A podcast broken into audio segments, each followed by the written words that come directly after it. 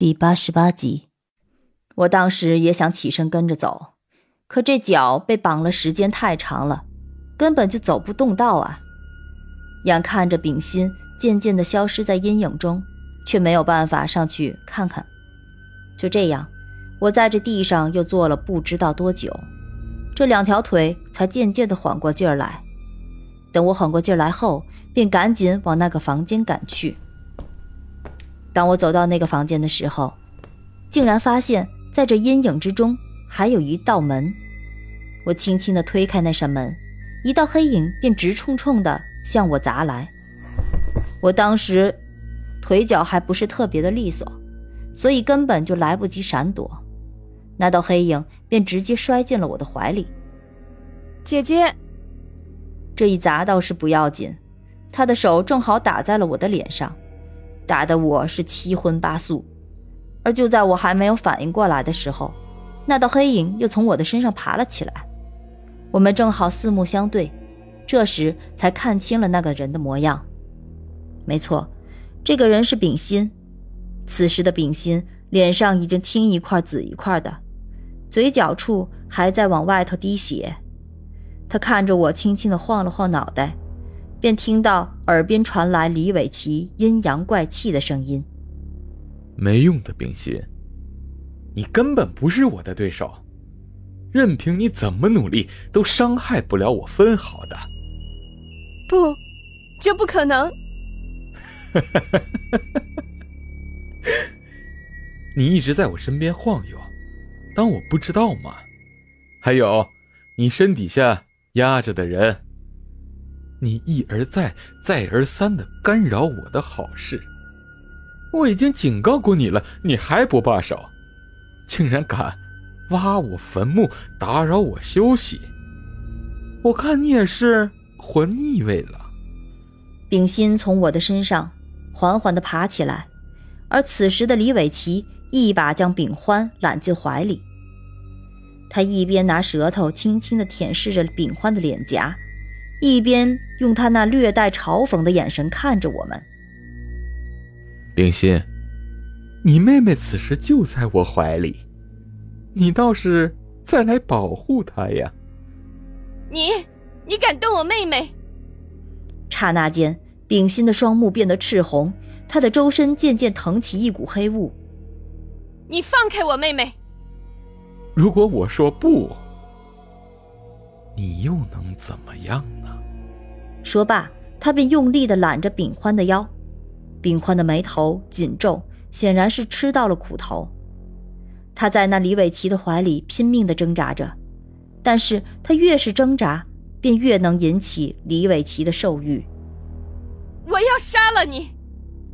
李伟奇一再挑衅，算是彻底惹怒了秉欢。随着他口中的一声怒吼，他整个人便如同离弦之箭一般。向李伟奇射去，他拿手死死地抓着李伟奇的身体，就如同撕纸片一般，将李伟奇的身体撕成了一张张碎片。那一张张碎片被他扬在了空中，缓缓地飘落，就如同是那日他撕碎李伟奇表达心意的画作一般。李伟奇被撕碎了，那秉欢便直接跌坐在地上。丙心一把将他抱在怀里，轻声的安慰道：“欢欢不怕，有姐姐在这里，姐姐守护着你，不会让任何人欺负你的。”就在两人紧紧相拥的时候，我却看到落在地上的纸片竟然化作了一滩滩深黑色的脓水，而后那些脓水又在我的眼前渐渐的凝聚，一个黑漆漆的人影渐渐的出现在丙心的身后。丙心，小心你背后！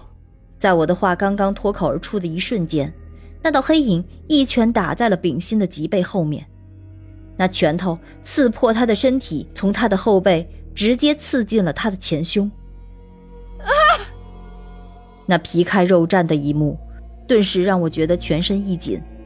我知道自己不能再这么看下去了，再这么下去，丙欢非得被那畜生打到魂飞魄散不可。我从口袋里掏出了钥匙。那钥匙握在手中后，便自动变成了一根狼牙棒的模样。我拿手掂了掂，发现这东西还挺沉，使着不太顺手。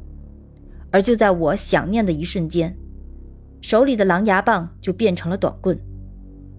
我握紧了短棍，心想还是这个东西适合我。此时的秉心已经浑身是血，无力的瘫倒在地，而那手无缚鸡之力的秉欢则再次回到了李伟奇的手上。小子，家伙都拿在手上了，别愣着了，上吧！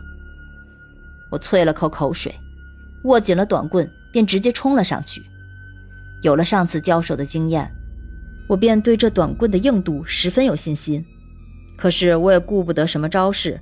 抡起棍子便向他的头上砸去，这一棍子下去，只听得耳边传来“当”的一声巨响，我感觉自己的虎口一阵发麻。娘的，这李伟奇的脑袋简直比钢还要硬百倍啊！我这棍子下去，他竟然毫发无损，我的虎口却裂开了一个口子。钻心的疼痛顺着我的虎口传遍全身，我的胳膊愈软。那短棍便直接掉在了地上，我向后踉跄了好几步，才渐渐稳住身形，而李伟奇则是轻轻地捡起落在地上的短棍，眯缝着眼睛看着我，笑道：“你就这么点本事？你的棍子倒是挺硬的，但是你的棍子再硬，也没有我的宝贝儿硬。我这棍子下去，虽说没有打伤他，但却划破了他的衣服。”他胸前的整个布料全都被我撕烂了，脖子后面带着那个古铜币便露了出来，那铜钱上隐隐缠绕着一丝丝金黄色的光芒。秉心挣扎着从地上爬了起来，脸色狰狞，痛苦的对我说道：“你，你们根本不是他的对手，走吧。”说话间，秉心冲我使了个眼色。示意我先退下，可在这种情况下，我怎么可能一个人离开呢？而且这外面也没有退路呀。那秉心见我没有明白他的意思，便拿手指了指我身后的门。他这明显是让我先走。他既然这么坚决的让我走，我想他一定有自己的计划。于是我意味深长的看了一眼倒在地上的秉欢后，便转身向后跑去。想跑，在这里，我看你能跑到哪儿去？我在前面跑，李伟奇则是驾着秉欢，缓缓地跟在我身后，因为他很清楚这里是一个死胡同，而我则是一口气从那阴影之中的房间跑到了之前主我的房间。此时的大缸静静地落在地上，而它旁边的炭火依旧在燃烧着。我跑到炭火旁边，而那李伟奇则是不远不近的跟在我身后。继续跑啊！怎么不跑了？